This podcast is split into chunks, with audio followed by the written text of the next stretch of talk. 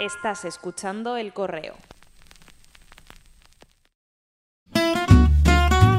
Uno de mis mejores recuerdos de la infancia eran las partidas al mítico PC Fútbol 4.0 con mi hermano. Yo tenía 11 años, él 9.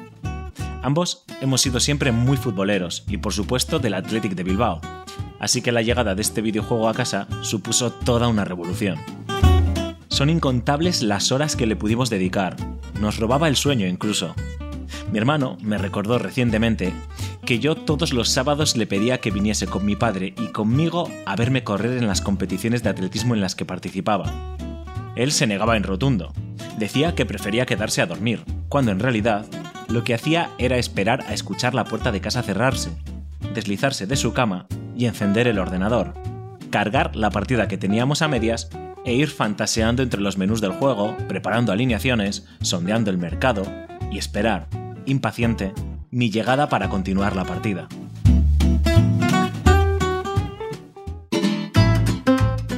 Como los dos no podíamos jugar con el Athletic, nos decantamos por empezar nuestras precoces y prometedoras carreras en los banquillos a cargo del Villarreal en mi caso y del Extremadura en el suyo.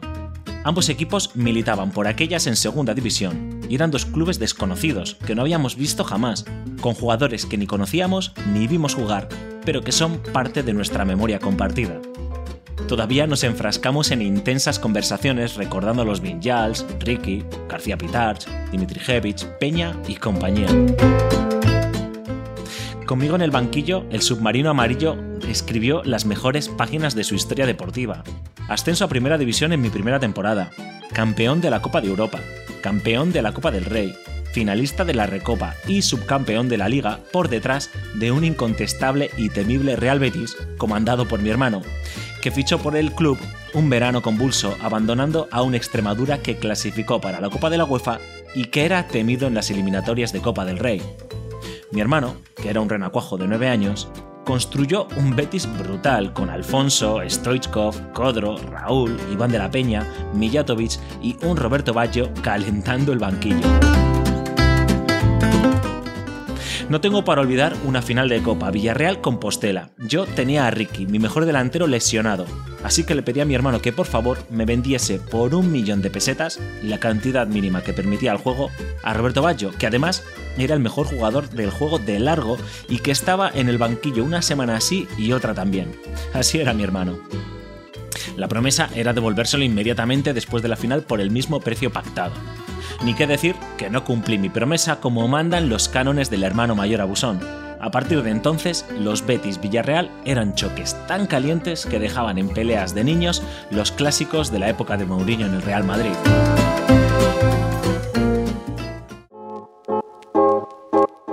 Un videojuego de fútbol también dejó su huella en la biografía de nuestro invitado.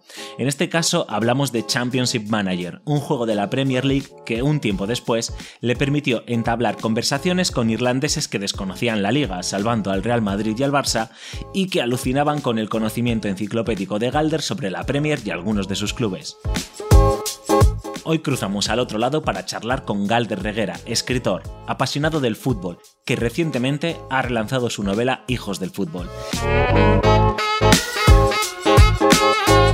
Galder habla con la sabiduría de un filósofo y las dudas de un escritor que se cuestiona continuamente. Charlamos largamente sobre su libro, el fútbol y su papel en la sociedad contemporánea y en la educación, sobre la paternidad y sobre el Athletic, por supuesto.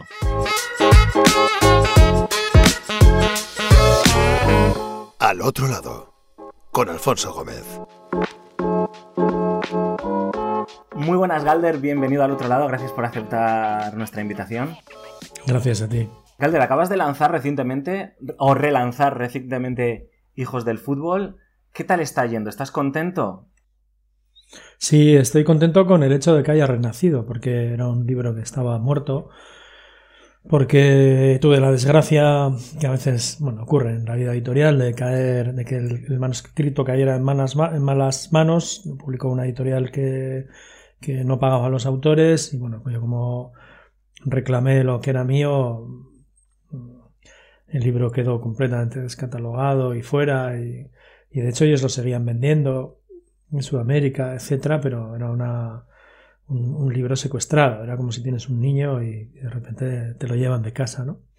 Y Elena Ramírez de Seix Barral me ofreció publicarlo en su sello. Yo había metido a juicio a la anterior editorial y lo gané, recuperé los derechos del libro y entonces volvió a ser mío y, la verdad es que es el día que vi la portada, la propuesta de portada y lo vi ya maquetado con la portada de Seix fue un día muy emocionante y bueno, ahora está en librerías no he tenido tiempo de ir a ver las librerías, que es algo que un autor siempre te gusta, ¿no? Cuando ha salido el libro, darte un paseo por las librerías y acercarte al libro, así como a ver qué tal le tratan y tal. No, no he tenido tiempo, pero lo haré, no sé, esta semana, la siguiente, espero. Y bien, ya empiezan a escribirme algunos lectores nuevos que se han acercado a la novela y les gusta y, y bien, la verdad es que está siendo bonito, sí. Yo lo vi, lo vi recientemente. Eh, creo que en algunas de las librerías en las que he estado en Bilbao eh, lo están cuidando bien. ¿eh? Yo lo vi recientemente porque después de leer Hijos del Fútbol dije, bueno, vale, pues ya es el momento de, de meterme en todo el universo de Galder Reguera. cogí la que eh, he comprado recientemente la que, claro, ya no sé si hablar como tu última novela, ¿no? Libro de familia, no sé si se considera eh, canónicamente tu última novela porque es la última que has escrito, pero claro, ahora Hijos del Fútbol es la última que has publicado, ¿no? Es algo como muy raro, una... una, De, hecho, hay una novela que está escrita y no está publicada después del libro de familia, o sea que, stricto sensu, como diría un profesor de filosofía, la última novela está inédita. Pero sí, sí, ahí suele producirse con el con, los procesos editoriales que los libros no siempre los publicas al tiempo que los has escrito. De hecho, el proceso editorial suele ser muy largo y es una experiencia muy curiosa la relación con tu propio manuscrito que tú tienes en un proceso. Porque yo tengo la teoría, yo no sé de otros escritores, pero yo tengo la teoría de que un manuscrito se abandona, no se termina. Porque no hay manera de terminar un texto. Nunca vas a estar del todo satisfecho con un texto. Y cada nueva lectura vas viendo tú como propio autor eh, defectos. No necesariamente son defectos a ojos de otro, pero a ojos tuyos, que eres el, el escritor, sí son cuestiones que quizás se podrían decir mejor. O, al menos es algo que me pasa a mí, que soy un escritor con, con muchas dudas sobre mi propia obra y, creo que a, la mayoría de los escritores que conozco también te las confiesan a, a, a micrófono cerrado, ¿no? Y, ese proceso que suele tardar pues, un año, un año y medio largo de publicación desde que tú terminas o abandonas el manuscrito hasta que llega después de la serie de correcciones a la obra final, es un proceso que es muy curioso porque en ese proceso a veces sientes que el texto ya no es tuyo, ya no eres el que estaba escribiendo eso. Y me pasó con Hijos porque, claro, yo cuando yo escribí Hijos del Fútbol en 2015, 2015-2016 más o menos en esa horquilla de tiempo. Y eh, escribí con unas sensaciones que, de las que ya he pasado página, muchas de ellas, es toda esa parte de relación con mi hijo, que, era, que es mi hijo mayor, que ahora tiene 11 años y cuando escribí ese manuscrito tenía 5. Empezó a acercarse a los 5 años, luego está entre los 5 y los 6 años. Es un poco esa horquilla de tiempo la que manejo.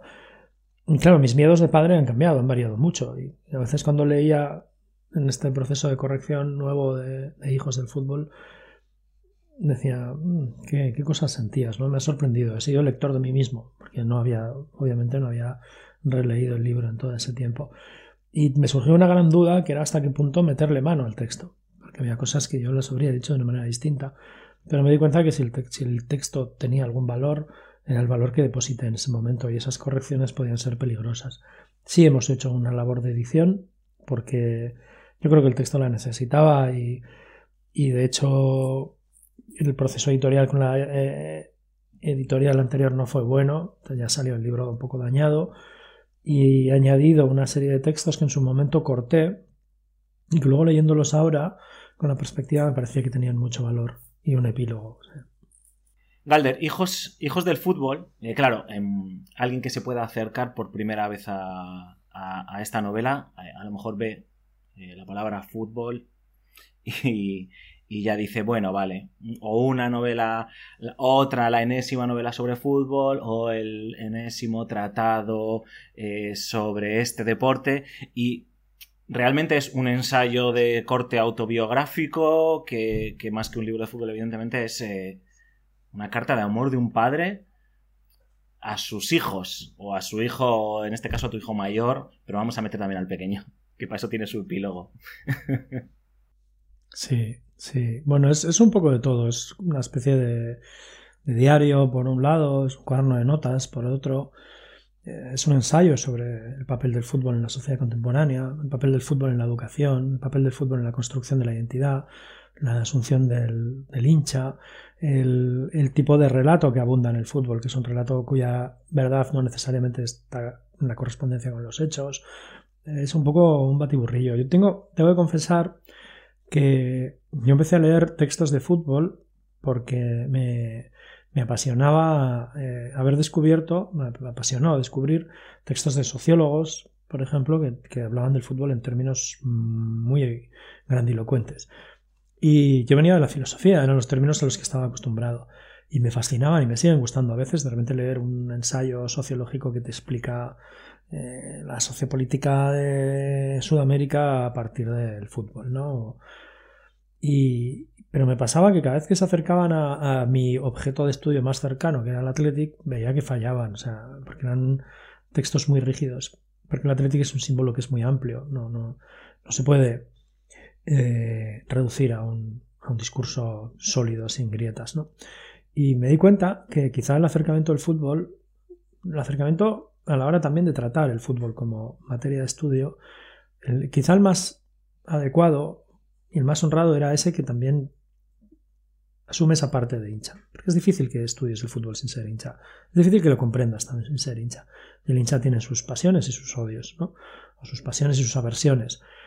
Y, luego también que vincular a, lo, biográfico. Entonces, a mí me gusta hablar de Hijos del Fútbol como un ensayo que renuncia a ser un ensayo y recurre también a esa parte personal del relato. Pero esto en términos epistemológicos, es decir, es una, es una decisión eh, consciente. Porque yo estudio filosofía y, sé lo que es un ensayo filosófico y sé que esos ensayos no, quizá no encajan bien con la materia de estudio que es el fútbol. Entonces a mí eh, sí me gustaría que el lector que se acerca al libro y tiene interés por saber cuál es la locura del fútbol, vea que ahí hay una vocación también ensayística de, hacer un ensayo sobre fútbol. Pero es un ensayo sobre fútbol que obviamente tiene que plegarse a veces en lo biográfico porque es la mejor manera para estudiar el, el asunto que estamos tratando. Y luego, por otro lado, hay una parte del libro que es una... Mira, la misma cuestión que has planteado hasta ahora, pero con el tema de la paternidad. Yo creo que es un relato sobre las nuevas masculinidades, una, forma distinta de ser padre, que es muy alejada del arquetipo del padre, que es un, registro moral, es la, la, vela que lleva adelante la familia, sino, bueno, pues es una serie de dudas, de amor, sí, claro, se has hecho la carta de amor, sí me gusta, me gusta mucho esa expresión, y, una expresión también de, lo que supone tener un niño. Em, nos contabas que estudiaste filosofía, bueno, que tu formación es, filosofía, pero no, no, has tenido vocación docente, ¿no? o no o, no se te despertó ese espíritu de... una de las mayores alegrías que yo he tenido en mi vida fue una vez que estábamos haciendo el festival de cine y me llamó José Anleco, el médico del Athletic, y me dijo, hay un jugador del Athletic, Íñigo Pérez, que quiere saludarte. Y va a ir hoy a la película y a ver si puede saludarte diez minutos antes de la película, así, porque le apetecía saludarte y tal. Y hombre, un honor que venga un jugador del festival y le recibo y encantado. Y se me acerca Íñigo y me dice, hola, Alder, joder, yo tenía muchas ganas de saludarte porque hemos coincidido algunas veces en temas del club, pero nunca he podido acercarme a saludarte y quería saludarte porque te quería agradecer porque tú fuiste profesor mío hace unos años y me cambiaste la forma de, de, ver el mundo y me acuerdo de tus clases como que me abrieron mucho la mente y tal. Y yo le digo, Íñigo, yo te lo agradezco un montón, pero te estás equivocando de persona porque yo no he dado clase nunca. Y entonces me dice, sí, tú estuviste dos semanas o tres semanas de prácticas en el colegio Trueba. Y entonces ahí se me, espera, se me abre una puerta a la memoria y digo, hostia, es verdad, yo estuve en el colegio Trueba haciendo el CAP, las prácticas del certificado de aptitud pedagógica. Y, y le dije, no te imaginas lo feliz que me hace esto. O sea, que un jugador del Atleti se acerque a ti para decirte que te agradece tus clases de filosofía y que se acuerde de ti y tal. Y bueno, luego nos hicimos muy amigos. Y es un chico que quiero y admiro muchísimo. Pero fue un momento increíble. Pero no, no, nunca he tenido vocación. Hice el CAP para no cerrarme puertas profesionales, pero no, no, no, no he tenido la oportunidad tampoco. Tuve una entrevista de trabajo para ser profesor de filosofía en un, en un colegio y no me contrataron. Si me hubieran contratado, igual estaba ahora ahí. Pero no, no. Eh, qué curiosa la anécdota, ¿eh? O sea, crear, causar o dejar ese pozo eh, en alguien, adolescente o, o, vamos, o, joven, vamos, eh, con solo dos o tres semanas de, de, clases. Sí, y que se acuerde de ti. Y que se acuerde, sí, sí. Y que te reconozca. y, sí, y que sea un jugador del Atleti, porque yo los, las, mis ídolos son los jugadores del Atleti, o sea que un ídolo tuyo se acerque y te diga eso, pues es una maravilla, sí. Bueno, luego Íñigo es un tío maravilloso. Ah, entonces, bueno, eh, si, si, en vez de ser futbolista hubiera sido escritor, sería un escritor maravilloso, si hubiera sido ingeniero, sería un ingeniero maravilloso, un periodista maravilloso, es una de esas personas eh, que no, no tengo elogios suficientes para ella, entonces pero, pero ese momento fue, fue muy feliz, la verdad es que me hizo muy feliz. Trabajas en la Fundación Athletic, eh, Galder, em, y hablando de ídolos, ¿cómo es eh, bueno, por cierto, aprovecho para felicitarte porque em, investigando eh, un poco, preparándome para la entrevista, vi que recientemente la revista Panenka os entregó un premio, bueno, a la Fundación Atleti por los 20 años de la labor que estáis haciendo, ¿no? Pues por el compromiso social y también pues la función que hacéis también de difusión de, la cultura. Así que, oye, Sorionak, felicidades. y enhorabuena. Y em, hablando de ídolos, ¿no? Como decías, tus ídolos eh, o algunos de tus ídolos son eh, jugadores del Athletic, ¿cómo, cómo es eh, trabajar uniendo estas dos pasiones, ¿no? la parte cultural, el fútbol y conocer gracias a tu, a tu trabajo en la fundación algunos de tus ídolos? es curioso, es, es, una cuestión curiosa, porque yo me acuerdo, por ejemplo, ahora trabaja con nosotros Antonio Goicoechea, y me acuerdo que el, el único, quizá el único autógrafo que he pedido en mi vida se lo pedí a él. Sí, desde luego el primero, porque yo era un niño que era muy, muy vergonzoso.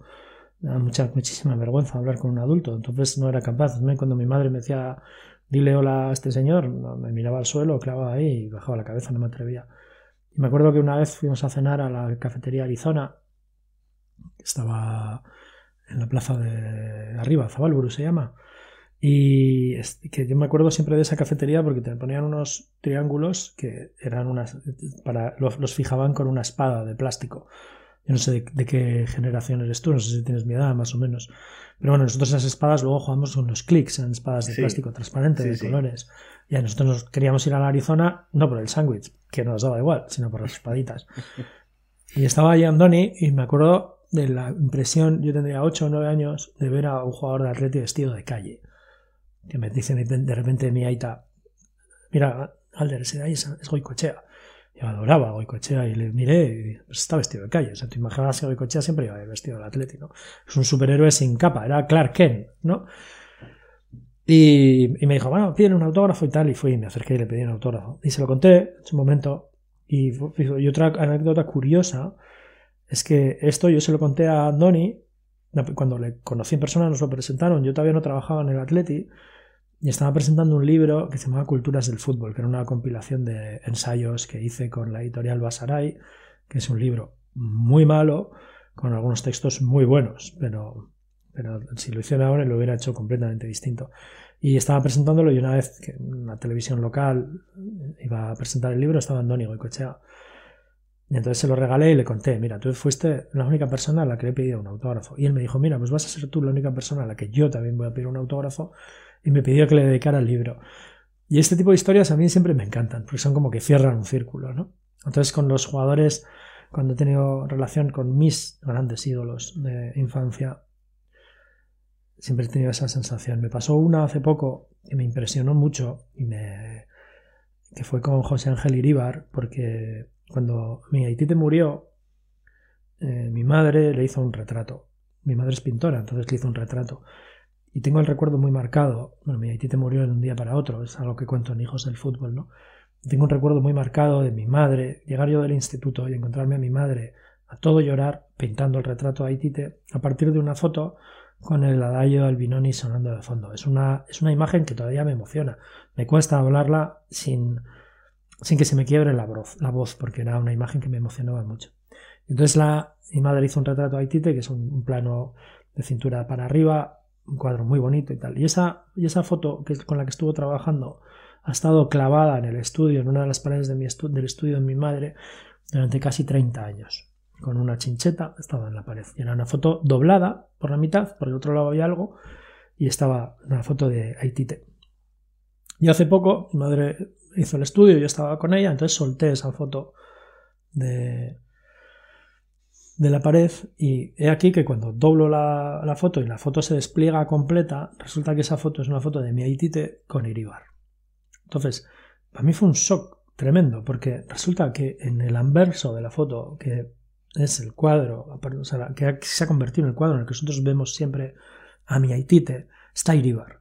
Y para mí Iribar es como una especie de Haitite, es, es, es, es un símbolo de unión, es el padre de todos nosotros. O sea, no, yo el otro día decía, decía a un amigo, en plan de bromas, un amigo catalán, que Iribar estará entre las cuatro o cinco personas que más quiero en el mundo.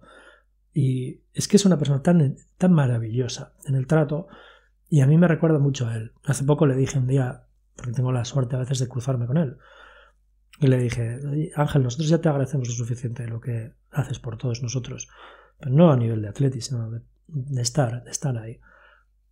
Y sí, mira, y esa es una de esas que tal vez le mandé la foto a Ángel y le dije, mira Ángel, en el anverso de Meitite estás tú. Y son, son, y son historias que te dan como sentido al mundo, ¿no? Es como, esa es la última que me ha pasado. Y luego en general, bien, son personas normales. Los futbolistas son personas normales y les tratas como personas normales. Si tienes una cierta idolatría con ellos, se, convierten en, ídolos, ¿no? La gente que está ahí arriba. Si el trato es normal, son personas muy amables en general y yo creo que en, particular en el vestuario del Athletics casi siempre, no, casi siempre no, siempre hay una tendencia a que la gente sea muy, muy grande. El, bueno, eh, yo creo que lo dije cuando nos dieron el premio Panenka, y lo hemos subrayado muchas veces, el, trabajo que hace Fundación no sería posible sin la implicación de los vestuarios femenino y masculino del Atlético. Son nuestros grandes aliados y la verdad es que en eso también tengo, tengo suerte de poder conocer a esta gente. Hablabas de, la figura de Tuaitite, eh, que es una figura que bueno, pues que planea, obviamente, que tiene su protagonismo y que planea eh, por, el, por el libro. Y hay un, hay un periodo, hay un momento que es cuando, pues cuando fallece tu Haitite que, que em, tú incluso eh, dejas de, de, un breve periodo de tiempo, dejas de interesarte por el fútbol o al menos como que te fuerzas, ¿no? A, a no interesarte. ¿Cómo, cómo fue o, o qué supuso para, para, para Galden en aquel momento, pues renunciar a una parte de, por el dolor, evidentemente, ¿no? Renunciar a una parte de su personalidad tan importante, ¿no? Ese amor que tenías por el fútbol, ese vínculo que se había desarrollado, pues, con tu primo Unai, creo recordar, ¿no? Que es, y con tu sí, con Unai. Eh, ¿Cómo fue ese, momento? ¿Cómo lo recuerdas ahora? La escena que dices es el día siguiente de, bueno, la semana que muere mi Haitite, mi Haitite muere el 11 de septiembre de 1990, muere de un día para otro, no, no, no, no estaba enfermo, estaba sano y de un día para otro de repente desaparece de la vida. Y fue un shock terrible porque yo era la persona que más quería en el mundo, sigo recordándole, o sea, no hay un solo día que no me acuerde de él, de alguna manera. Y, y de repente desaparece del mundo y es, es como...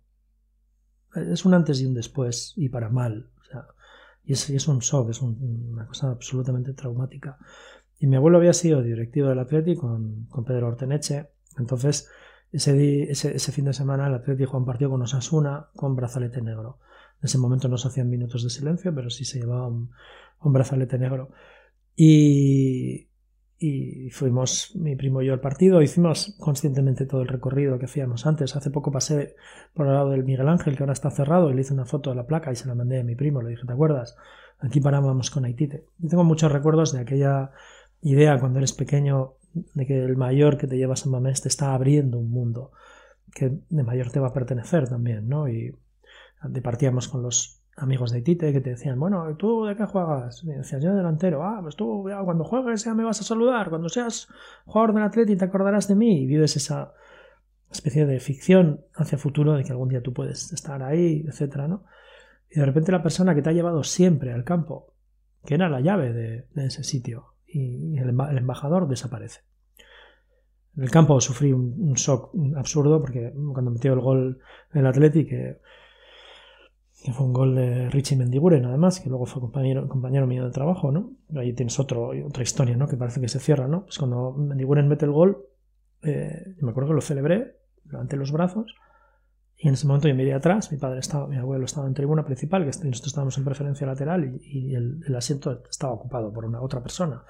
Y dije, ¿qué demonios haces? O sea, estás celebrando en, mitad del duelo, pero el, estallido, el estallido de felicidad fue, fue consciente y recuerdo que miré a mi alrededor y dije, pero ¿qué es esto? ¿no? Y ahí hubo un momento extraño, en el libro lo intento mostrar como esa sensación que Albert Camus hablaba, ¿no? del absurdo ante la existencia, de qué es esto, ¿no? ¿Qué estamos?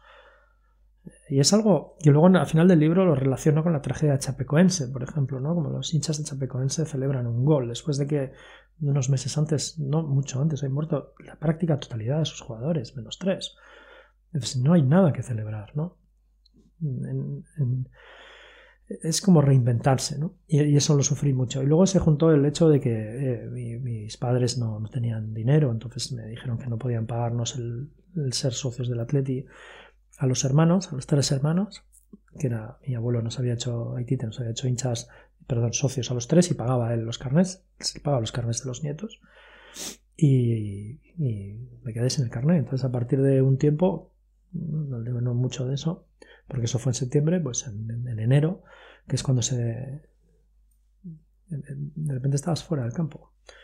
Y la que ha sido tu casa, la que has dicho que jugamos en casa, deja de ser tu sitio porque no puedes pagarte el abono. Y es una sensación, ese es uno de los textos que he recuperado, porque cuento cómo nos colábamos en San Mamés, como teníamos nuestras tretas para colarnos, y cierto partido en el que me quedo fuera y oyes los goles desde fuera. Esa sensación de haber sido expulsado del, templo, ¿no? Ya no eres uno de los nuestros, no puedes entrar eh, a, misa. Y, y fueron, fue una época, bueno, extraña. Luego poco a poco lo fui recuperando. Y, y bueno, hasta hoy. Hasta el día de hoy. Luego hay, un, hay, otro pasaje eh, durante. Eh, o sea, que, explicas en, Hijos del Fútbol eh, que, que, también conforma de alguna manera esa ese como un poco esa renuncia ¿no? a nuestra identidad, que es cuando hablas un poco de el ritual de, del recreo, como pues esos partidos con una clase contra otra clase, eh, nos, empieza a ayudar a conformar también esa identidad eh, colectiva y que de repente, de la noche a la mañana, entre comillas, eh, dejas tú me sentí muy identificado porque a mí me pasó algo parecido, ¿no? Dejas de, jugar en el recreo porque empiezas ya a vislumbrar, como dices, estoy prácticamente citando, eh, citando el libro, ¿no? A vislumbrar la vida adulta doblando la esquina y estás pues con los amigos y con las amigas eh, fumando cigarrillos y, y riéndote de quién está jugando a fútbol como si fuese un inmaduro, aunque en el fondo eh, a mí me pasaba y me sentía muy referenciado leyéndote, te morías de envidia, ¿no? De, aquellos que estaban entrenando o jugando a fútbol o jugando en el recreo a fútbol y, simplemente pues por ese, por utilizar la una palabra de hoy en día, ¿no? Por ese postureo eh, renunciábamos, ¿no? A algo que nos hacía inmensamente felices. Mm, ahí, ahí, ahí hay un momento del libro, y no sé, fue consciente cuando lo escribía, ha habido gente que me ha dicho genera hasta cierto rechazo. Hay un momento del libro que es un poco violento. Hay de hecho una agresión. Yo le doy una hostia a un tío. En el libro cuento cómo le doy una hostia. Y es, esa parte yo la quería explicitar como un niño, que yo era un niño súper eh, cohibido, acaba generando un adolescente semi-violento para afianzar su identidad, porque al final era una coraza, era una forma de protegernos, ¿no? Y yo fumaba para hacerme el tío duro Y luego lo, has arrastrado durante un montón de años, pero yo, tú y todos. Hay alguna parte de construcción la identidad. Y qué pena ese día que dejamos de ir al patio con un balón bajo el brazo, ¿no? Porque era un gran momento. yo tengo hay una viñeta de, Calvin en Hobbes que me gusta, que, es que dice Calvin que sospecha que la vida empieza a perder sentido cuando dejas de tener heridas en las rodillas. Cuando dejas de tener las heridas, las rodillas magulladas de estar jugando en la calle, pues la vida empieza a ser un, poco peor. Y eso lo intentaba mostrar en el, en el libro. No vamos a. para que. Porque te haría muchísimas preguntas, pero evidentemente no vamos a destripar el libro, ¿no? Eh, punto por ¿eh? punto. No pasa nada. ¿eh? no, no, no. Que la gente tiene que comprarlo y la gente tiene que leerlo. Eh, pero en, ese periodo de tiempo en el que se enmarca el, episodio en el que le pegas una hostia a, una persona, tú lo llamas tu exilio en Irlanda, ¿no? Ya nos has explicado un, un poco, pues eso, el adolescente, o has dibujado un poco el adolescente que eras. ¿Qué impacto tuvo en el Galder lector y posteriormente escritor ese eh, exilio eh, irlandés o, ese periodo que pasaste eh, en las islas? Tuvo un impacto muy grande en, toda mi personalidad, porque yo fui un, adolescente muy problemático para mis padres. No, no fui un delincuente, ni mucho menos, pero sí fui un chaval rebelde y y, yo creo que a mis padres se lo hice pasar un poco mal. Y hubo un momento que mis padres me dijo, mira, puerta, ya que no podemos lidiar contigo, pues te mandamos fuera y me mandaron a estudiar a Irlanda, como muchos otros, pidieron un crédito además para hacerlo y me mandaron a estudiar a Irlanda y caí en un pueblo muy pequeñito que es Waterford, que es en el sur de Irlanda, en un sitio, en una época en la que los hispanos no estaban muy bien vistos allí, entonces no, la gente no nos trataba muy bien y, y luego además no, no, existían todavía las nuevas tecnologías que conectan a la gente. O sea, hablaba con mi familia cinco minutos por teléfono de vez en cuando a cobro revertido y era el único contacto que tenías. Y me acuerdo que mi hermano me mandaba las crónicas del correo del Atleti, pero una vez al mes. O sea, iba, las iba recogiendo todos los lunes, luego las metía en los resultados y me lo mandaba allí. Y hasta que no pusieron una. Porque luego pusieron satélite en mi casa y entonces había televisión española internacional y tenía teletexto, entonces podía ver los resultados en teletexto. Hasta ese momento yo me iba enterando de cómo quedaba la Atleti a partir de esos de esas cartas que sí, pero que además las leía cronológicamente, o sea, me gustaba. Yo cuando llamaba a casa no quería preguntar cómo quedaba el Atleti porque me gustaba eso de abrir el periódico y encontrarte Atleti 2 Racing 0, goles de Swances y de tal. Era una cosa que me gustaba mucho. Y, bueno, fue un año en la distancia, fue el año del Newcastle, nuestra victoria del Newcastle. Me acuerdo que eh, fue una experiencia súper curiosa ver el partido Newcastle Athletic en la televisión inglesa y ver cómo pronunciaban Guerrero o y darte cuenta de que probablemente tú cuando citabas a los futbolistas ingleses lo hacías con el mismo nivel de balbuceo. Y, me acuerdo muchísimo del gol de Gonzalo Suárez, con el que trabajo ahora, y además muchas veces lo recuerdo. Ese gol del 3-2 que nos dio vida para la vuelta, y creo que el gol que más he celebrado en mi vida es el de Ciganda a pase de Víctor Alquiza, creo que fue, contra el Newcastle, porque el cabrón que me puteaba en el colegio solía ir con la camiseta del Newcastle, que luego es un equipo que siempre me ha caído bien, pero en ese momento era el enemigo. Las total, eran los enemigos, totalmente. Sí, sí, también me acuerdo, era una cosa muy curiosa, y es que allí los chavales iban con la camiseta, o sea, íbamos de uniforme y debajo llevaban la camiseta del equipo. Aquí no había camisetas, no se vendían camisetas. Marca Athletic creo que se creó en el 98. Pero hasta ese momento no había camisetas réplica prácticamente, había muy poquitas. Y, y allí era una cosa súper curiosa, cada uno iba con su camiseta. Yo iba a clase y después de clase se abrían las camisas, uno era el West Ham, otro el Tottenham, otro era de tal. Y Foley este era del, era del, del Newcastle. Entonces para mí era, vamos, ganar aquel partido fue, fue increíble. Lástima que luego nos eliminó el Parma. Pero sí, y luego allí, eh, en Irlanda se hace de noche muy rápido. Es un país muy frío, la gente era muy fría, estuve muy solo y tuve la experiencia de la soledad que me marcó muchísimo, la experiencia de ir a entrar en un bar y que no te dejaran entrar y que te, que dijeran que no admitían españoles bastardos, además que yo les decía, bueno, ¿qué, ¿qué, vas a hacer? ¿no? Y te quedabas en la puerta y a veces y bueno, era un momento extraño para mí, en un pueblo que fue extraño. Lo hice muchos amigos también, ¿eh? es cierto, que ahí los cuento poco. Y, me di cuenta que ante el abismo de tiempo, una de las opciones era leer. Y devoré libros como nunca había leído. De hecho, nunca siempre he sido lector, de chaval también había sido lector. Pero es en aquella época, Crimen, y Castigo me duró tres días. Los hermanos Karamazov lo devoré. Eh, y, y, luego pedía, yo me acuerdo que escribía a casa y decía, mandadme tabaco, porque ahí era muy caro, y libros. Entonces me llevaba un paquete con un cartón de educados, que fumaba negro en ese momento, y un montón de libros que seleccionaban mis padres, me mandaban allí y me ponía a, devorarlos. Y ahí empecé, y luego escribí, la primera vez que puse a escribir fue allí también, un manuscrito que por, por suerte quemé. Era terrible, pero fue allí la primera vez que escribí. No era una novela, pero eran tus notas y tus textos, ya sé. y lo recuerdas eh, aberrante como para haberlo quemado, ¿no? Sí, muy malo. cuando estás triste es muy. No, no, es recomendable escribir en un estado de tristeza, porque tiendes a ser un poco patético. Entonces, supongo que es adolescente ya de por sí, es un patetismo absoluto, pues lo que leí ahí para, que, para ser quemado, imagínate lo que pudo ser aquello. Sí, pero fue un momento, fue un momento triste. Fueron, fueron días tristes. Yo me acuerdo que. Bueno lloraba mucho y, tenía la sensación de de que estaba como encerrado en el tiempo, de que no las horas se me hacían largas y miraba, me acuerdo que miraba al, horizonte en, clase cuando estaba en el colegio, miraba una montaña que había, decía, no tengo ni idea lo que hay detrás, de ahí, porque claro, yo caí de un día para otro allí, fue con muy poco periodo de aclimatación. También hice un par de buenos amigos que me han durado toda la vida, pero pero sí, fue un, momento duro. Sí, yo creo que de todas formas todo adolescente tiene que pasar un momento duro para hacerse adulto. Es la, es la muerte del niño, ¿no? Mm, hay que matar al niño para ser adulto. Eh, Galder, sé que desconfías muchísimo de, de todas las personas que decimos que o que hablamos sobre todo de nuestros primeros recuerdos. No te fías de, no te fías de nosotros. Pero no puedo evitarlo. Estás en mi podcast y tengo que intentar encerrar, hacerte una encerrona para preguntarte a ver cuál es tu primer recuerdo o cuál crees que es tu primer recuerdo relacionado con el fútbol. Relacionado con el fútbol. Que, tengas ahí en la cabeza.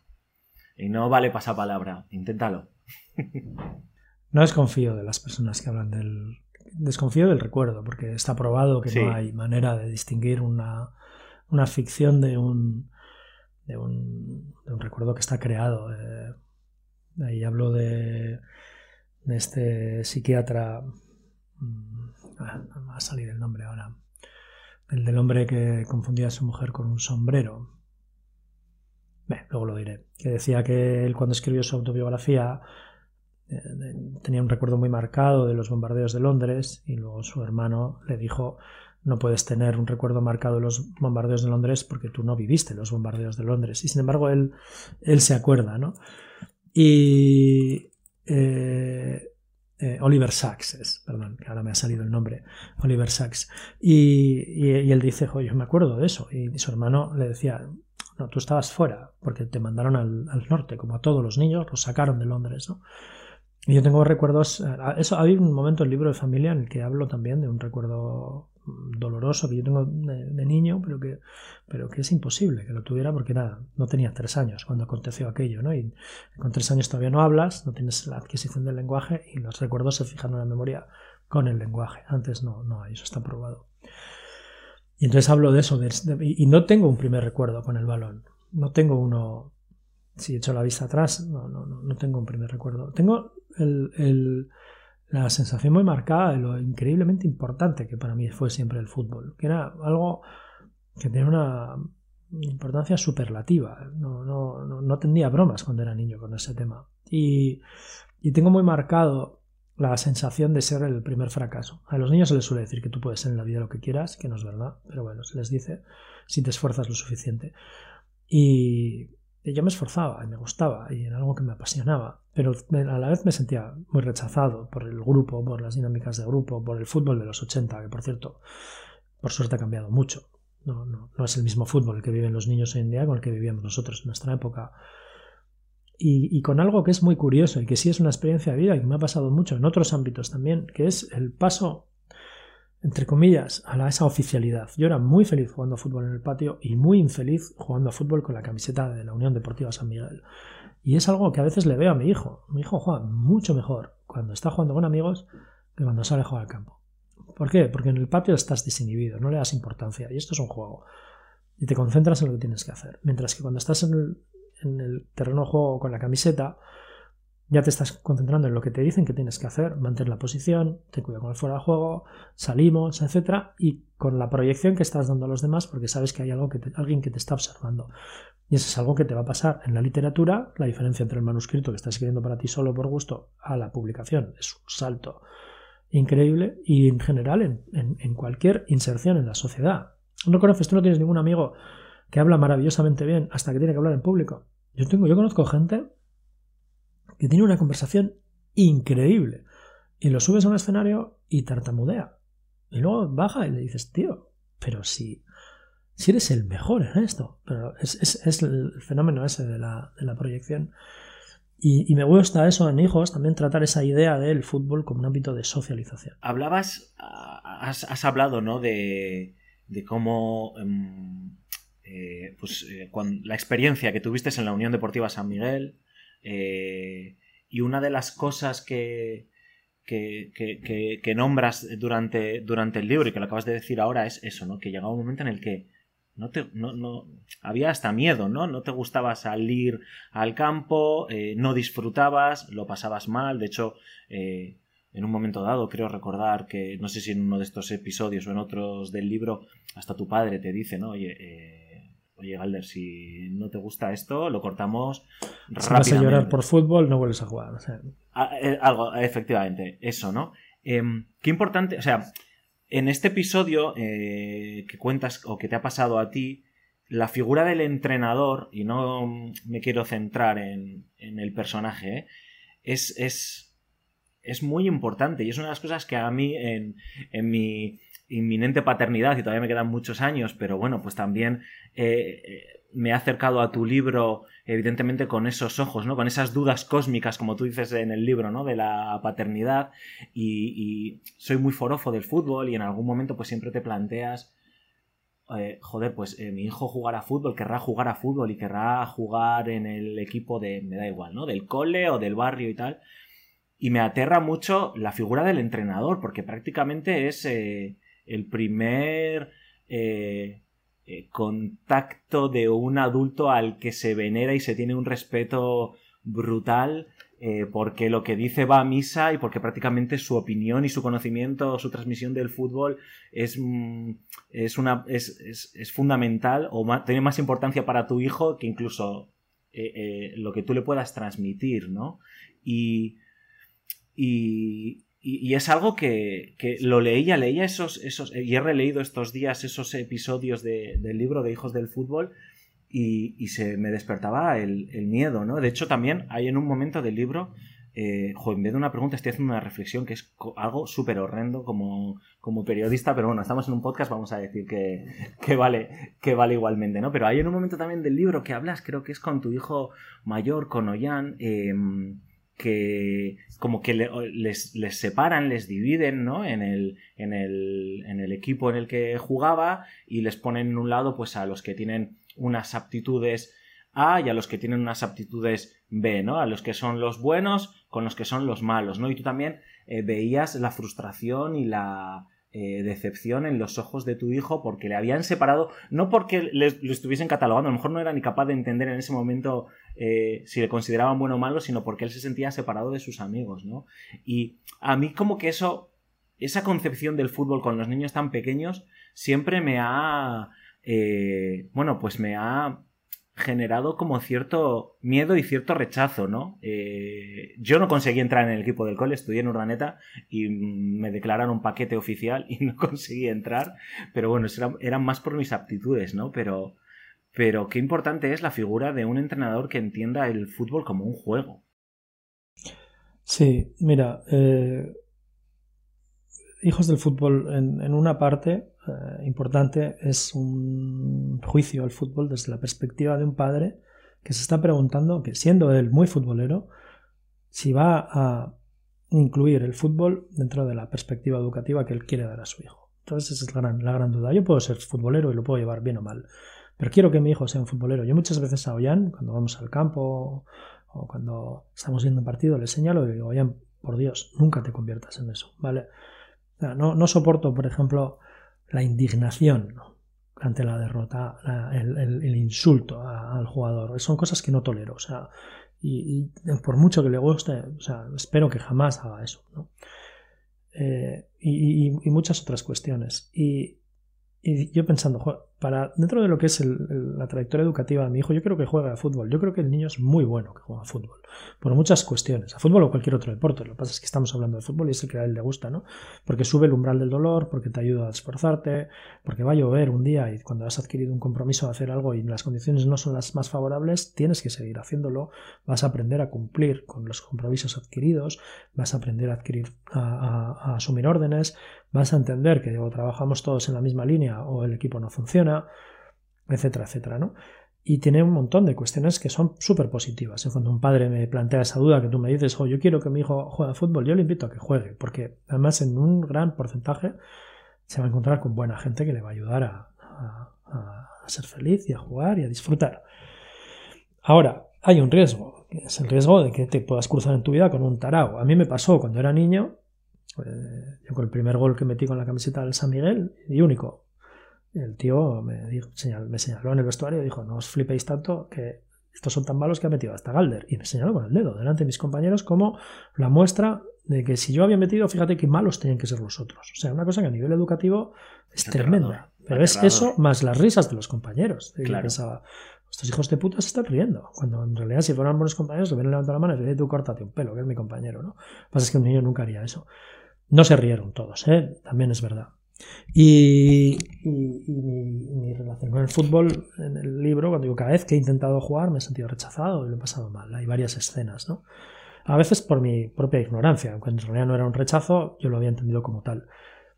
Y como mi hijo empezó a jugar y empezó a ver que este niño estaba convirtiéndose en un futbolero, que estaba empezando a medir las cosas buenas y malas de la vida y a conocer el mundo a través del fútbol, planteo ese juicio al fútbol. Y termino con el libro diciendo que esto es una maravilla el fútbol está muy bien. Bueno, pues aquí, que pasan los años, y de repente eh, mi hijo, en ese mismo equipo en el que ha estado toda la vida, que es el equipo de la Castola, cambia la dirección de fútbol, la pasan a una empresa privada que de repente decide gestionar el fútbol como si esto fuera el rendimiento de élite y hace una selección con los niños y los separa entre las eh, diversas capacidades, según decían ellos.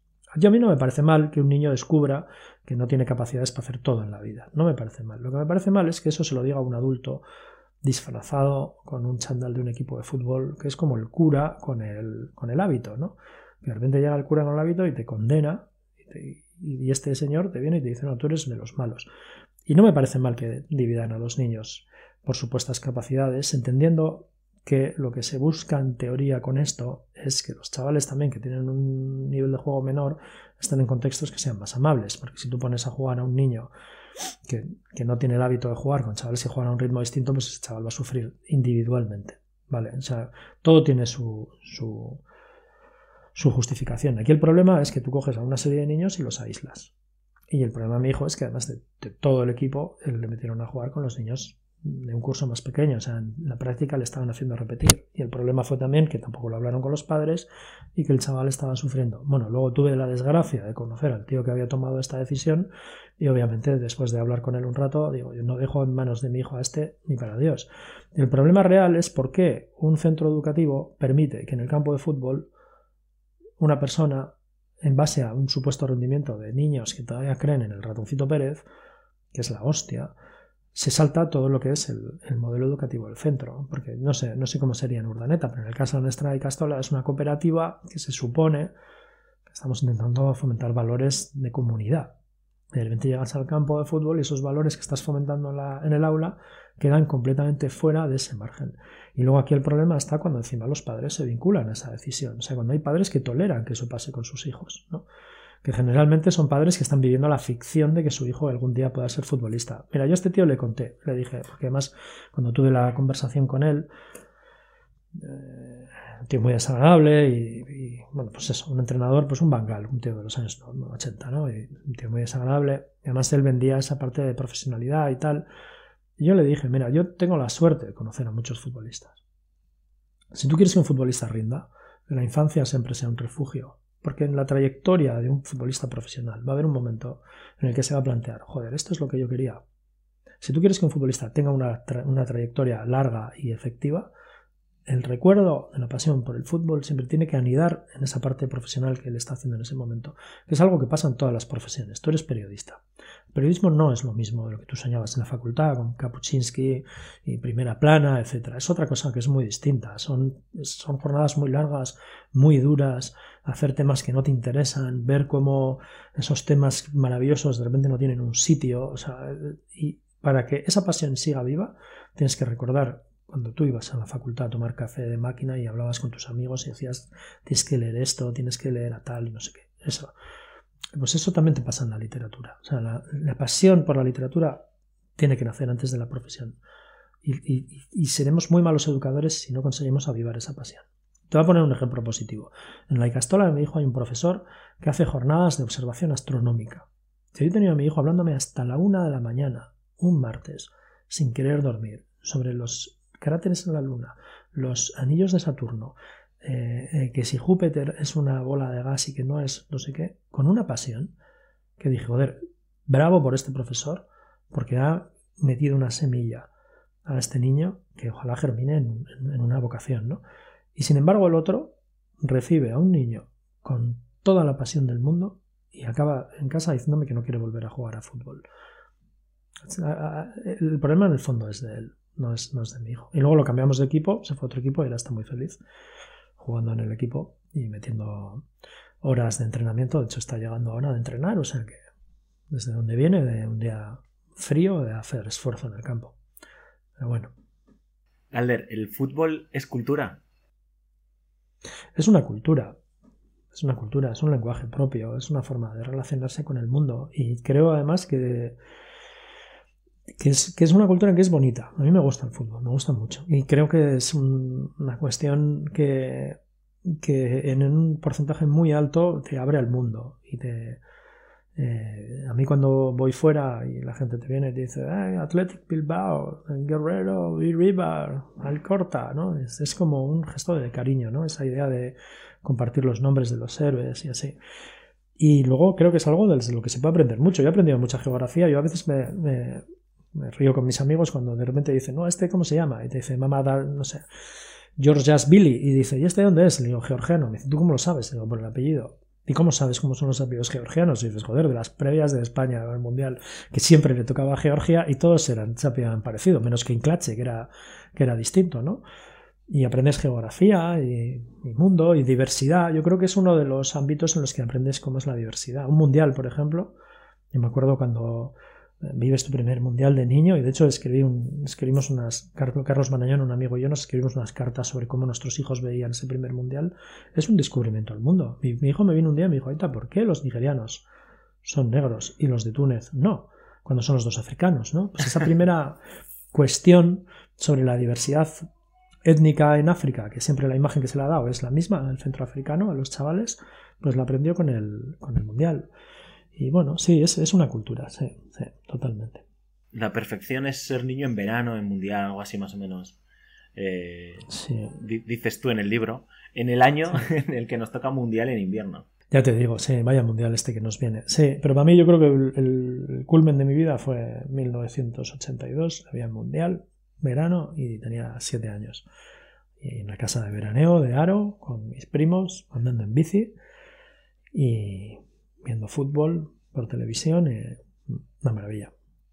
Te hacía la pregunta de, de, si el fútbol es cultura, sobre todo por el debate de siempre, ¿no? Que yo creo que en algunos ámbitos ya empieza a estar superado, ¿no? Pero como que existe, pues esa paradoja en, en el que por un lado tenemos al fútbol o al mundo del fútbol, el mundo del fútbol profesional y al mundo de la intelectualidad que se miran como con sospecha, ¿no? en el que en el fútbol, esto te lo, he oído, te lo he oído a ti decir en algunas entrevistas, ¿no? Hablar de, de filósofo, por ejemplo, tiene como esa connotación peyorativa eh, y en los círculos más intelectuales se mira al fútbol o al futbolista pues desde la atalaya, ¿no? O con cierta soberbia. Eh, es curioso, ¿no? Es, a mí me llama bastante la atención. Sí, yo me acuerdo mucho de una viñeta de Forges del Mundial 98 en el país, que la tenía guardada y la he perdido, ojalá la recupere, que ponía catedrático de filosofía viendo el España-Nigeria eh, eh, y estaba con un libro así y la cabeza completamente girada hacia la televisión. Y me hacía mucha gracia. Sí, yo creo que es, es una historia de un desencuentro y generalmente es de una sospecha. O sea, el mundo del fútbol es un mundo muy cerrado. Los futbolistas tienden a desconfiar de la gente que no es del mundo del fútbol. Y es normal, ¿eh? porque en realidad un futbolista profesional mucha de la gente que se le acerca se, le acerca con, intereses o con propósitos no muy claros. Entonces tienden a cerrarse, les cuesta mucho confiar en la gente que no conocen, etc. Luego al futbolista se le trata muy mal en general. Desde, o sea, yo me encuentro mucha gente que dice, no, porque los futbolistas son todos bobos y no sé qué y tal, porque no leen y, además fíjate con lo que podrían hacer, que si ellos dicen, oye, lee, entonces todos los niños leerían. Y digo, mira, te equivocas de plan, o sea, Primero, los futbolistas sí leen. Otra cosa es que te digan a ti que leen. porque tú, mm, o sea, ¿por qué te tienes que ostentar tú la potestad de decirle a esa persona si lee o no lee y juzgarle, ¿no? Porque nadie se le ocurre decir, los carpinteros no leen. Nadie lo diría, ¿no? Y, además no lo dicen muchos de ellos porque eh, cuando algo que es una virtud para cualquier gremio, a ellos se les viene en contra. Esto me lo contó a mí un jugador del Atleti una vez. Me dijo, mira, yo no digo que leo porque sé que si estoy haciendo una buena temporada, la gente va a decir, hoy qué bien este, que encima de buen futbolista es lector. Pero como enganche tres partidos mal, la gente va a decir, déjate de tonterías y ponte a jugar. Que es algo que se le dice recurrentemente a los futbolistas, por ejemplo, cuando tienen un posicionamiento político. ¿Sabes? Les dice, no, tú cállate y dedícate a jugar fútbol. Eso le ha pasado a Rashford en Inglaterra. O sea, cuando Rashford eh, falla el penalti en la Eurocopa, un miembro del Parlamento dijo, si este estuviera más centrado en el fútbol y menos en, en hacer política, habríamos ganado la Eurocopa. Se lo está diciendo a un tío que o sea, ha gastado gran parte de su dinero en ayudar a los chavales de Manchester a comer durante la pandemia, algo que en realidad tenían que haber hecho las instituciones, ¿no? Un trabajo absolutamente loable, que si ese tío fuera escritor o arquitecto, lo que sea, nadie le iba a echar en cara, a un futbolista se le echa en cara. O sea, un chaval de 20 años que dedica parte de su dinero y de su tiempo a ayudar a la comunidad y tienes a un representante político de la comunidad echándoselo en cara. Eso es algo que es inaudito. Y eso pasa mucho. Y es normal que los futbolistas entonces tiendan a protegerse. Y luego el mundo de la cultura ve cosas en el. O sea, ve fantasmas en el fútbol que no le corresponden. Yo me acuerdo, hubo un momento durante la pandemia, yo presenté el libro de familia junto con Chani Rodríguez, eh, que ella presentaba Los últimos románticos, y lo hicimos en la FNAC, en una asistencia reducida para 10 personas. Eh, después del confinamiento. Y coincidió con un partido del Athletic pues porque la liga lo, nosotros habíamos programado el acto con mucho tiempo y la liga programó un partido del Athletic. Y cuando empezó el acto yo les yo dije bueno hay mucha gente que siempre me ha dicho que el mundo será un lugar mejor cuando haya más gente en las presentaciones de libros que en los estadios le digo hoy hay más gente aquí estamos 10 que en San Mamés que está cerrado y a mí no me parece un mundo mejor. Me parece un mundo mucho peor y luego, eh, además, muchas veces la cultura cuando consigue grandes números, parece como que lo rechaza, ¿no? Yo he oído hablar a gente con desprecio del infinito en un junco, que es un libro maravilloso, pero lo hablan con desprecio porque ha vendido medio millón de libros, no por otra cosa. Si ese libro hubiera vendido 500, te estarían hablando como un must read de esos, ¿no?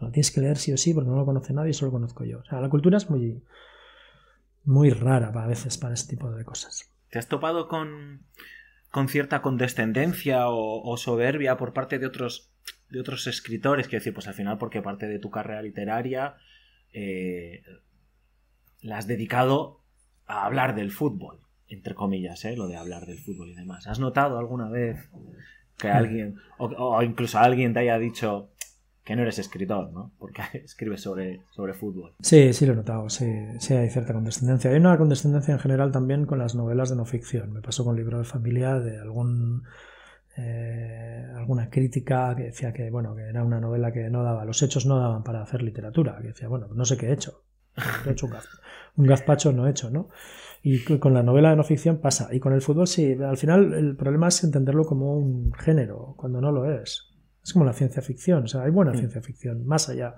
de que sea ciencia ficción. Yo cuando, cuando publiqué el libro con la editorial anterior, el editor era Enrique Murillo, y discutimos sobre el título, porque yo no quería meter la palabra fútbol. Yo, mi título, yo creo que nunca le he contado cuál era el título original del libro, pero mi título era el 3 de azul, porque el equipo de mi hijo jugaba de azul y yo me acuerdo que en un partido un árbitro le dijo, eh, tú, el 3 de azul, ven aquí.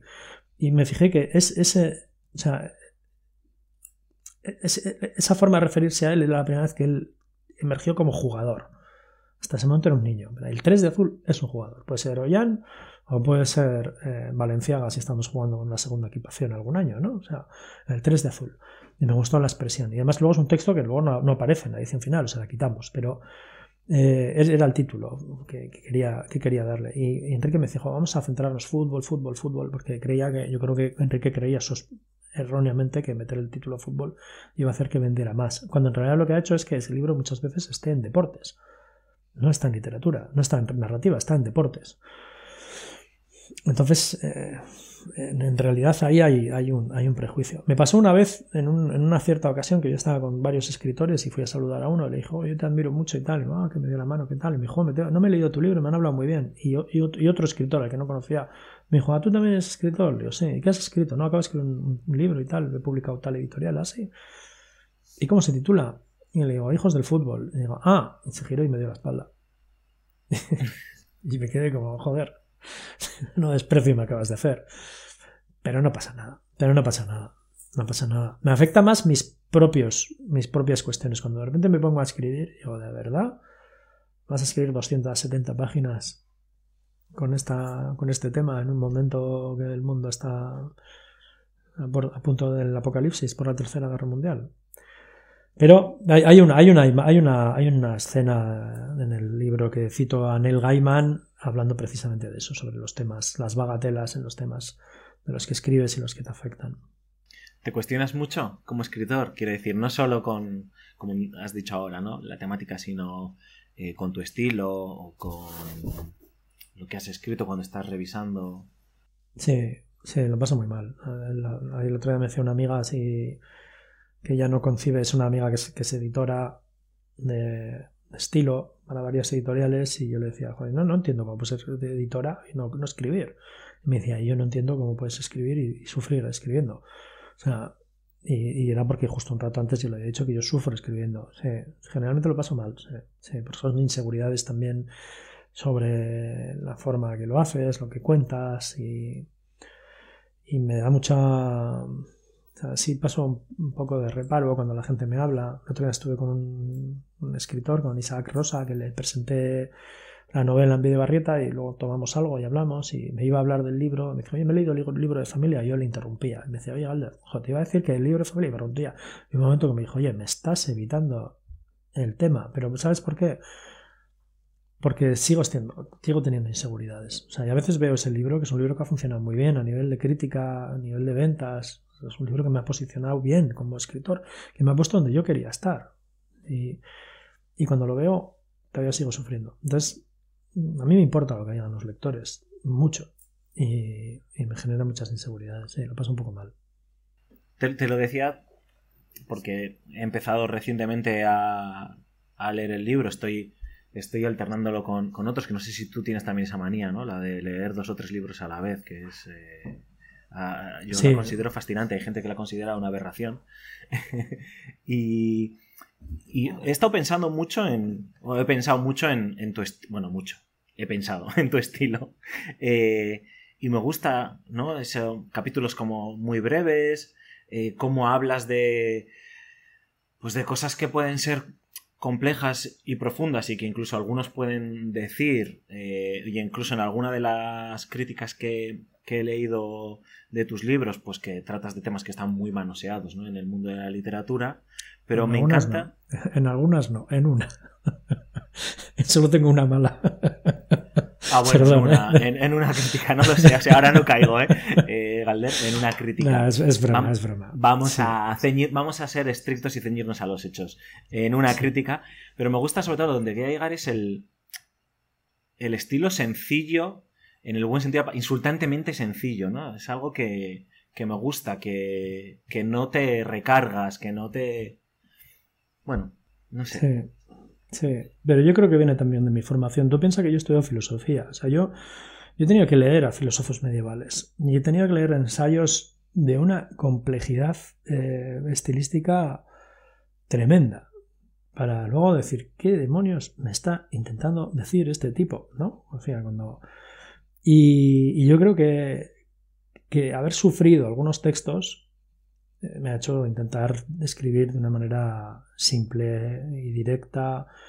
Y luego también eh, depende también mucho del tipo de libro. O sea, la novela que estoy escribiendo ahora, por ejemplo, los capítulos son mucho más largos. No, no sigue siendo estilo, por supuesto. No, no hay un virtuosismo estilístico, ni hay una vocación metaliteraria en el texto, ni mucho menos. Son, son narraciones. Yo soy muy de Pisón, a mí me gusta mucho Ignacio Martínez de Pisón, que escribe unas novelas que se leen de un tirón de una manera súper sencilla, pero que tienen mucha profundidad. Y es un narrador, es, una, es, la historia, o sea, es la imagen clara del narrador que tiene una buena historia, que te va a contar una buena historia y tiene una buena forma de contarla y, te sumerges en la novela. Yo leí hace poco, no me acuerdo a quién, que decía que a su edad su vocación es leer libros en los que esté olvidando que está leyendo un libro para centrarse en la historia, ¿no? en esa, idea, que es, que es difícil de hacerlo, ¿eh? porque es muy difícil realmente eh, conseguir que cuando alguien está leyendo se sumerja completamente en, lo que estás diciendo y quede atrapado por la historia hasta el punto de, de hacer la parte de sí, ¿no? Esa es un poco la vocación que yo tenía cuando escribía esos libros. luego en el libro de familia me pasaba una cosa, era que la historia era muy fuerte. Entonces todo aditivo que yo pusiera iba a saber artificial. Es, para poner un ejemplo gastronómico, si tienes un besugo bueno y fresquísimo, no necesitas ponerle añadidos. Solo tienes que pasarlo un rato en el horno y servirlo, porque el producto es muy bueno. Yo creo que la historia era buena. Entonces hay una vocación también muy clara de no recargar las tintas. Es decir, vamos a contar muy brevemente. No hace falta explayarse demasiado cuando cuentas demasiado, algunas cosas. ¿no? Desde la primera frase, además, ¿no? que es mi padre murió la noche en que el día en que mi madre le dijo que estaba embarazada de mí. O sea, esa primera frase, ¿para qué, ¿para qué vas a poner un añadido si ya es una, carga explosiva tremenda? ¿no? hay una un consejo que se suele dar, que es cuando vas a escribir una novela, empieza con un terremoto y de ahí para arriba, ¿no? Ya es una carga explosiva tremenda, no necesita más añadidos. En todo caso, lo que necesitas son silencios, es decir, ahora cállate un rato, deja reposar y luego sigue, ¿no? Y, ahí sí había una, vocación. Pero estilísticamente sí es verdad que yo cada vez además me acerco más a los textos que son cristalinos y que son claros y que no son rebuscados ni innecesariamente eh, barrocos, ¿no? También es cierto que a veces lees autores que dices, joder, qué bien escribe este, este tío, ¿no? Y ojalá me gustaría escribir así, pero también uno tiene sus posibilidades. Y luego a mí como escritor sí me pasa algo, y es que eh, eh, no, no, no, no estoy pisando nunca terreno firme. Siempre voy con pasos muy pequeñitos y con mucho miedo. De hecho, en mi último libro, en el próximo libro mío, hay una frase que dice el, el, protagonista, que es que uno es escritor, o sea que entre libro y libro uno deja de ser escritor. Hay un momento que, y a mí me pasa, me he ayudado, yo cuando publiqué el libro de familia y eh, estalló la pandemia, hubo un momento que dijo, qué mala suerte tengo, ¿no? De repente publico un libro, la editorial no me paga, ahora saco otro, estalla la pandemia, las librerías cerradas, etcétera, y sufría porque me hablaba con amigos y me decían, bueno, vendrán más. Y yo les decía, bueno, o no. O no. No, no, yo tengo Juan Tallón, por ejemplo, que yo lo admiro muchísimo. Juan va a ser escritor toda su vida. Yo no sé hasta cuándo voy a ser escritor. No sé si, seguramente sí, ¿eh? pero, pero no lo sé. Tengo muchas dudas ahí. Y bueno, esas dudas yo creo que a veces también conviene compartirlas, porque también el mundo de la cultura es un mundo muy hermético por, por eh, por inseguridades. Los escritores tienden a exagerar muchísimo cuando ellos, bueno, como construyen su obra, la forma de enfrentarse. Parece que los libros son siempre absolutamente necesarios, ¿no? Bueno, escribí este libro porque había una necesidad absoluta. El mundo necesitaba este libro. No, el mundo no necesita tu libro. No sé. Y bueno, también tengo que decirme, te voy a decir una cosa, si estoy vagando, ¿no? Pero eh, es en general el mundo de la literatura que yo he conocido en el Estado, en España, en el País Vasco, hay una gente maravillosa. Estoy súper contento de la gente que me he cruzado en el mundo de la literatura en general. ¿eh? En general. Y eso es muy curioso, porque parece que tenemos también la idea esa del mundo de la cultura como un mundo muy, muy chungo, ¿no? Como de muchas puñaladas, muchos intereses y tal. Y yo la verdad es que la mayoría de la gente que me he encontrado eh, he tenido mucha suerte. He encontrado gente maravillosa tienes tu trabajo de, 7, 8, 9 horas, escribe, tienes, a tus, tienes a tu familia, tienes a tus hijos, escribes libros. ¿Qué te quitas para escribir, eh, Galder? ¿O cómo lo haces, no? Porque tendrás que dormir algo, aunque sea un poquito, dos horas, tres horas. Sí, ¿Qué no haces? ¿No ves películas? ¿No, Porque no ves veo fútbol, series. ¿no? No ves series. Sí, bueno, veo muy poco fútbol, ¿eh? cada vez veo menos, es verdad. Eh, Veo trozos de partidos, veo para los partidos del Athletic y creo que nada más eh, completo. De hecho, el otro día vi la final de Copa y no me fui a la cama en la prórroga porque no me dejaron mis hijos. Eh, pero estaba agotado. No, pues mira, no veo series y tengo la. y juego menos de lo que debería la PlayStation, que me encanta, tío. Me gusta mucho jugar. Y me da pena, tío. De repente ves un juego maravilloso, pero es que te ponen 80 horas de jugabilidad. Yo no tengo.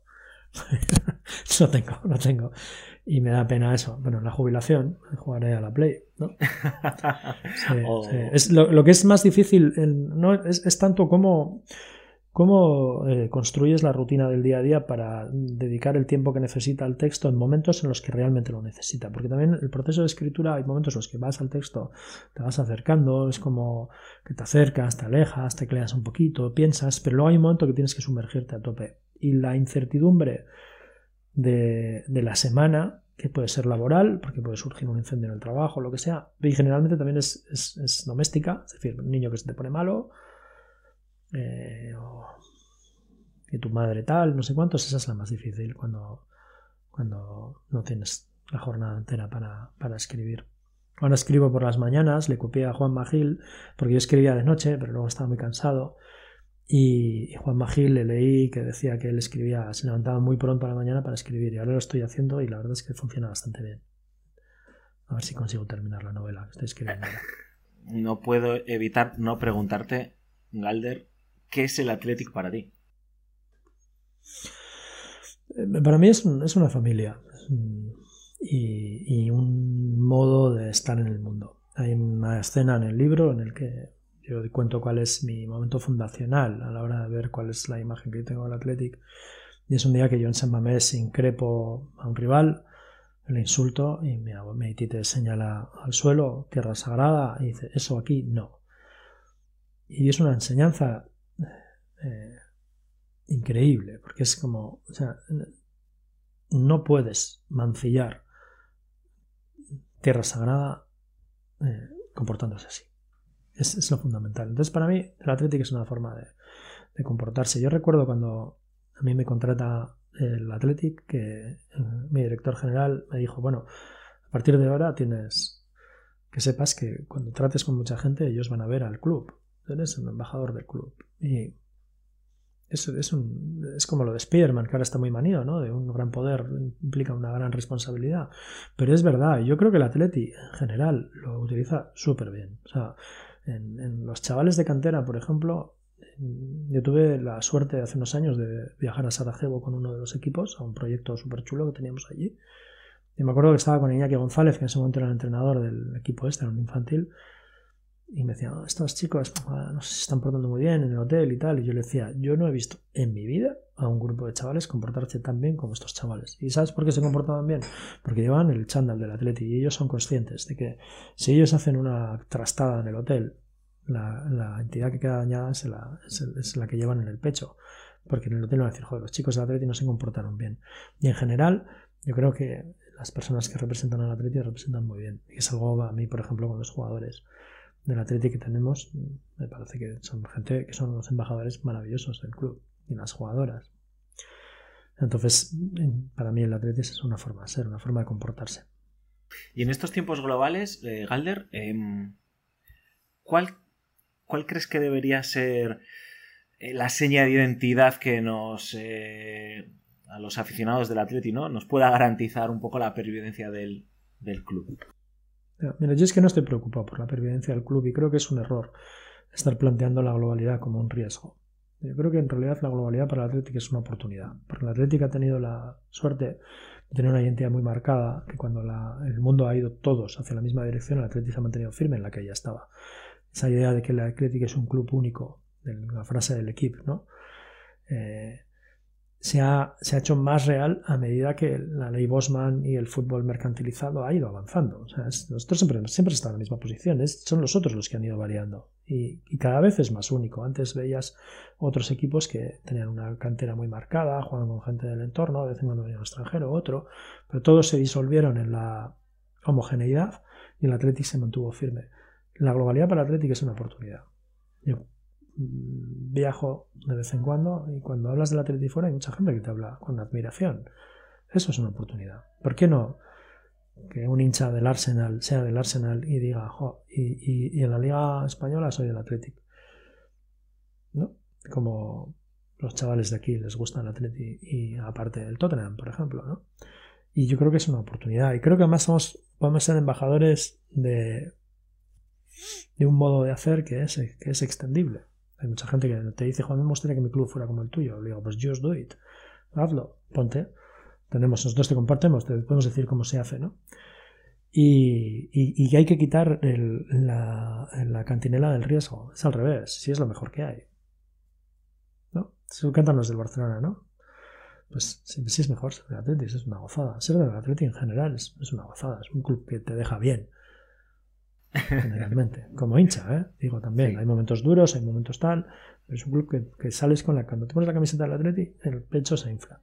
Pues ese es el discurso que creo que hay que mantener. ¿Tus hijos son del, son del Athletic? Sí, claro.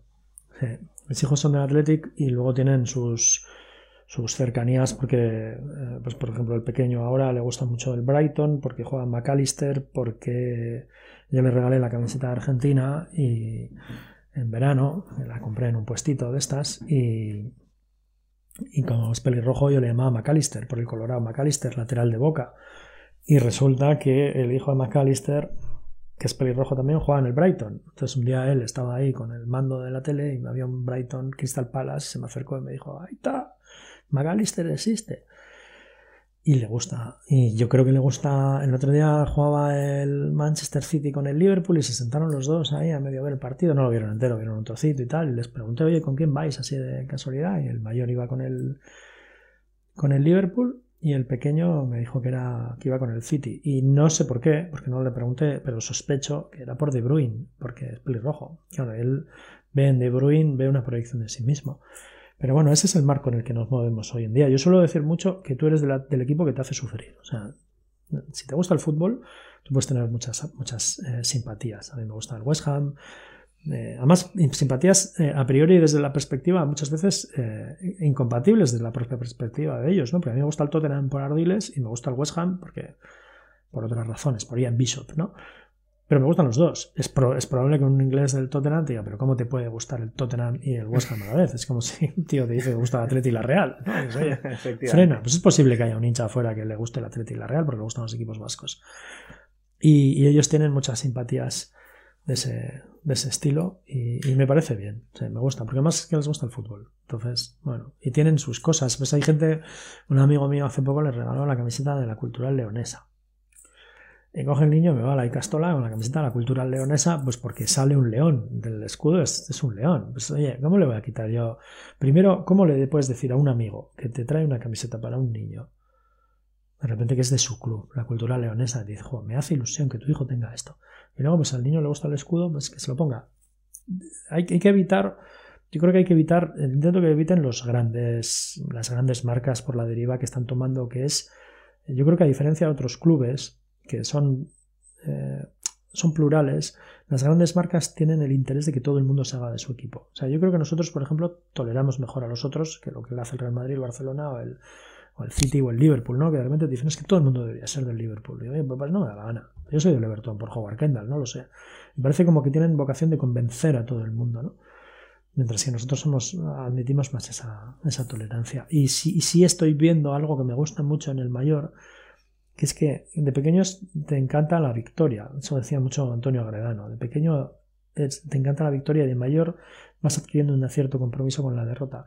Me estoy dando cuenta cada vez más que el mayor, cuando vemos, diciendo zapping, se van a ver un partido que, que juegan dos equipos con los que no tiene una simpatía necesaria, siempre quiere que gane el débil. Y eso me gusta. Me gusta un montón. De repente que esté viendo un Manchester United, Watford en televisión, y le digas, ¿con qué más? Y te diga, con los amarillos. Qué bien, joder, qué bien, tío. Sí, sí, porque ahí hay como una, una forma de acercarse al mundo.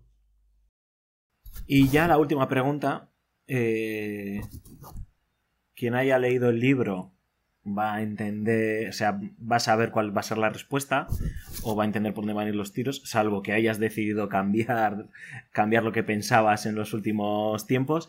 Pero ¿qué te evoca la, la frase tan manida que suena muchísimo y que la, y que vamos, eh, yo creo que no hay mes del año que no se escuche cuando hay cualquier tipo de, polémica, pues por ejemplo, lo que ha, los audios ¿no? de, de, del presidente de la federación y de Piqué ahora, de odio eterno al fútbol moderno. ¿Qué te evoca? Bueno, siempre he dicho que es una, una, frase que utilizan mal los términos, porque el fútbol moderno es el de finales del siglo XIX y principios del XX. Sería odio, no sé qué decir, odio al fútbol contemporáneo. Habría una rima por ahí, una vez la dije, pues es que luego nunca me acuerdo. Odio extemporáneo al fútbol contemporáneo, no lo sé, algo así.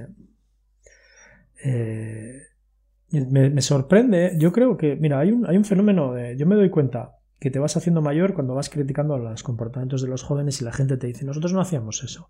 Eso me pasa con mis amigos. Mis amigos que han sido una banda de delincuentes juveniles, de ahora me junto con ellos a veces, mis amigos de infancia, digo, ¿eh? los del instituto, los macarras del instituto. Te juntas con ellos y dices, ah, nosotros, nosotros no hacíamos estas cosas. Y veo a algunos que han sido los delincuentes diciendo, pero bueno, ¿no? Esa idea de la falta de valores de la juventud, que la juventud cada vez es más tonta, que la juventud tal. Bueno, yo creo que la juventud siempre ha sido igual, que es rebelde, que no va a seguir el camino que les indiquen los mayores y hacen bien, porque el mundo mejora a base de que las siguientes generaciones intenten hacer las cosas de una manera distinta a la anterior, ¿no? Y con el fútbol yo creo que pasa un poco eso. O sea, realmente hay gente que tiene un canto de una nostalgia por un fútbol que no ha vivido, que es el fútbol de los 70, el fútbol de los 80, donde parece que todo era mejor hasta que llegó el negocio. Y no es verdad. Primero, laboralmente, los futbolistas de esa época eran explotados. Tuvieron que hacer una huelga general del fútbol, en la que no fueron a jugar partidos, para exigir a la patronal que les diera sus derechos laborales. Porque un futbolista de los años 80, a principios de los 80, se lesionaba y se quedaba en la puta calle, sin una mínima compensación porque no eran considerados trabajadores. Ni siquiera eran dueños de sus propios pases. O sea, un futbolista decidía que no quería jugar más en el Murcia y el Murcia le decía, tú te quedas aquí para toda la vida porque me perteneces. O sea, lucharon por los derechos laborales. Entonces los futbolistas tienen derechos laborales porque en esa época se luchó y no lo sabía. muchas veces cuando ves esos... Luego el fútbol era mucho más aburrido. Yo no sé si has hecho el experimento de ver un partido de los años 80 entero. ¿eh? Es, es soporífero porque se pasaba el balón al portero, el portero lo podía coger con la mano, entonces cuando un equipo presionaba los otros podían perfectamente parar. Las gradas no estaban más llenas en general. Si es cierto que San Mamés en las grandes ocasiones servía, pero yo he sido socio de preferencia lateral y yo recorría la preferencia lateral de un lado al otro andando con mi primo. O sea, no, estaba lleno la mayoría de las ocasiones. Y luego creo que en general ha mejorado. Hoy en día tenemos el fútbol femenino, cosa que antes era absolutamente impensable. Tenemos jugadores que, que están más formados en general, tienen más, son más conscientes de su impacto en la sociedad. Y luego tiene otras cosas pues, que son ya del, de esta época mercantilista que son peores. Pero en todo caso lo que hay que criticar es esa vertiente mercantilista, esa faceta mercantilista del fútbol. Y, y a los clubes que, que solo rigen el, el, asunto por los ingresos económicos y no de, otra índole. Pero bueno, las empresas en general están cambiando. Ahora se, obliga cada vez más a a presentar informes no financieros y el fútbol también. Yo creo que se está dando cuenta en los últimos años de que se puede hacer un bien social a partir del fútbol. Yo confío que los próximos años en realidad van a ser mejores. Pero si lo pones en una balanza el fútbol hoy y hace 30 años, eh, es mejor el fútbol hoy, seguro. De cualquier análisis eh, medianamente racional, dice que el fútbol de hoy es mejor. En Galder, ¿tendremos este año festival o todavía no? Sí, sí, no, sí. lo sabrá, sí, eso sí, lo anunciaremos en su... En a su, su Sí, vamos. Espero que sí. No, no ser que surja otra pandemia o, o nos no, invada Rusia, no lo sé. ¿no? Estamos en la época de la incertidumbre, pero bueno, el plan es seguir trabajando en, en la línea y, y, la verdad es que yo estoy muy contento de que el club siga trabajando a tope en esa línea porque es un privilegio. Galder Reguera, em, has relanzado recientemente, hace unas semanas, Hijos del Fútbol con Sex Barral. Eh, muchísimas gracias por pasarte al otro lado, aquí el podcast del correo. Eh, esperamos leerte muy pronto, a ver cuándo tenemos noticias tuyas, si es este año o el año que viene, ya, nos, ya te seguiremos en tus redes sociales eh, y demás. Y nada, un abrazo muy fuerte y hablamos pronto, esperamos. Bueno, muchísimas gracias, un placer. Chao. Chao. Al otro lado, con Alfonso Gómez.